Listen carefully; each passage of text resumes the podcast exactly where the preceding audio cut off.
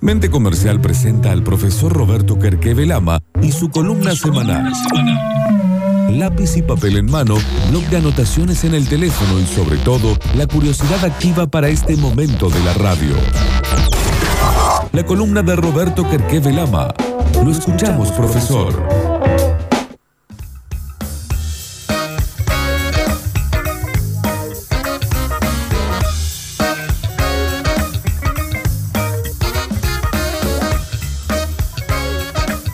Y la columna, la columna de hoy, auspiciada por la gente amiga de, Good Deal, que te propone eh, buscar eh, el verdadero valor de tu empresa para cuando tengas que pensar en sumar gente para capitalizar.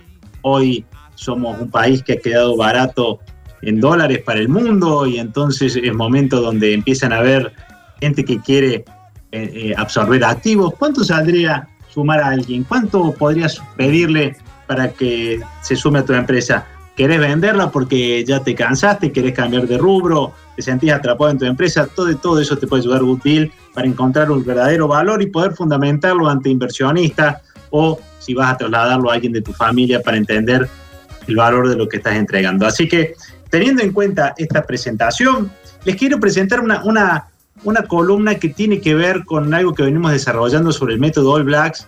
Llegó el momento de hablar de ¿Qué se hace cuando querés armar un buen equipo y tenés a veces algún cabrón, como le dice el libro, ¿no?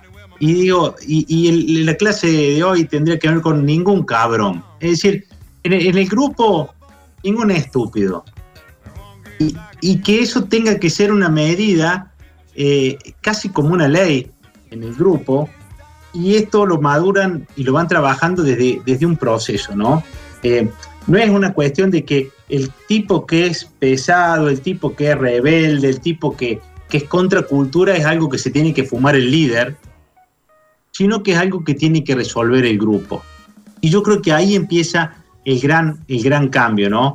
Dejar de, desgastar a nuestros mandos medios, a nuestros líderes, en tener que bancarse esto de al, tipo más pesado, al infumable, algo que suelo decir muchas veces en espacio de consultoría es, eh, uno no tiene que desgastar sus pulmones soplando piedra, y menos soplando carbón, ¿no? Uno mm. tiene que soplar las brasas, y las brasas se encargarán de, encender el fuego e ir contagiando a, los otros. Pero la piedra, por más que la sople, no enciende. Y, muchas veces uno le toca eh, liderar equipos donde no, no, lo has podido armar y te toca gente que vos decís, es incómodo, es una sandía bajo el brazo. Y, y le ha ofrecido oportunidades de cambiar y, no cambia.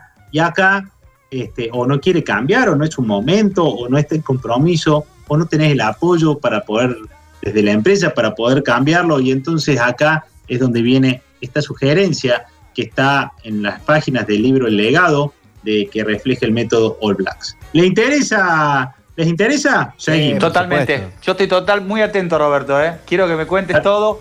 Aparte, esto es una serie ya, porque ya tuvimos varias de los All Blacks, así que le vengo siguiendo el rastro. Exactamente. Entonces los, All Blacks dicen, vamos a, cuidar el Way Now. Eh, para los que quieran eh, googlearlo, es W-H-A-N-A-U,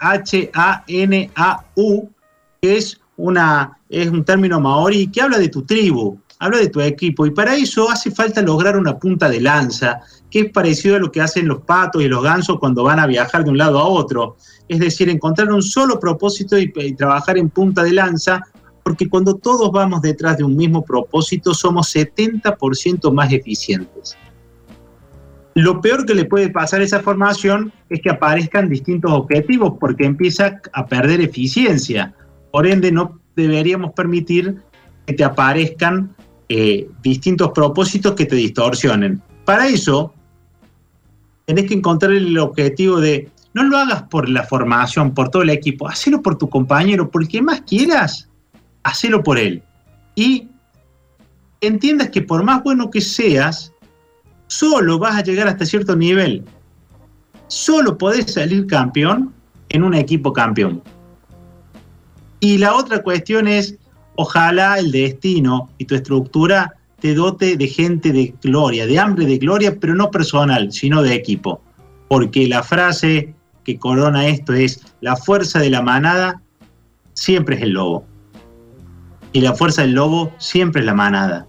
En esa retroalimentación, recién ahí es posible lograr propósito. Esto que lo habíamos soslayado en, anteriores reuniones tiene que ver con cómo armas un equipo tu way now, tu, equipo de alto rendimiento. Y fíjense que son seis tips que si, si, si no lo cumplís difícilmente puedas entender esta filosofía. La primera es, busco un perfil, una personalidad que tiene que ver con mi equipo. Yo tengo que tener el placer, el gusto y, la, y, la, y, la, y el derecho de poder elegir en base a una personalidad. Esta mañana le daba feedback a un gerente y le decía, Flaco, tenés cinco tipologías de vendedores en el mismo equipo.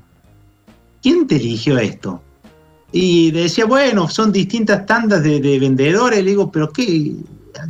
Definí un rol, definí un patrón, porque no va a haber gerencia que resista cuando tenés cualquier cosa. Tenés desde el tipo traidor de negocio cerrador al tipo que prospecta, al, vendedor técnico, pero que le falta cierre. Entonces, eh, si no trabajan en, equipo y se comprometen, por lo menos busca una personalidad común o un carácter común.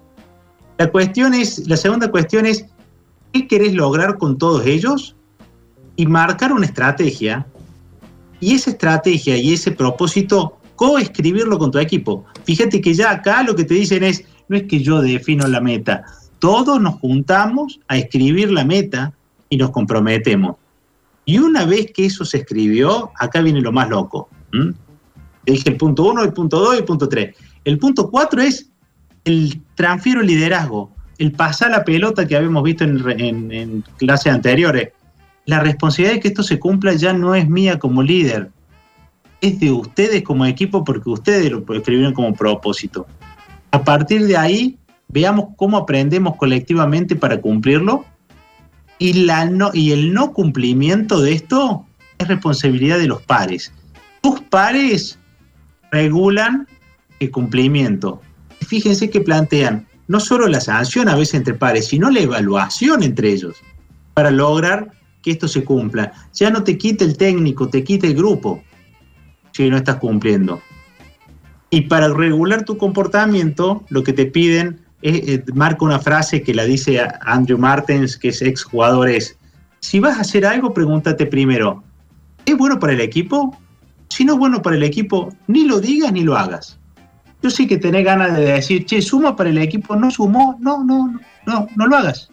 Esa es la mejor regla para saber que el equipo, que tus pares no te van a sancionar.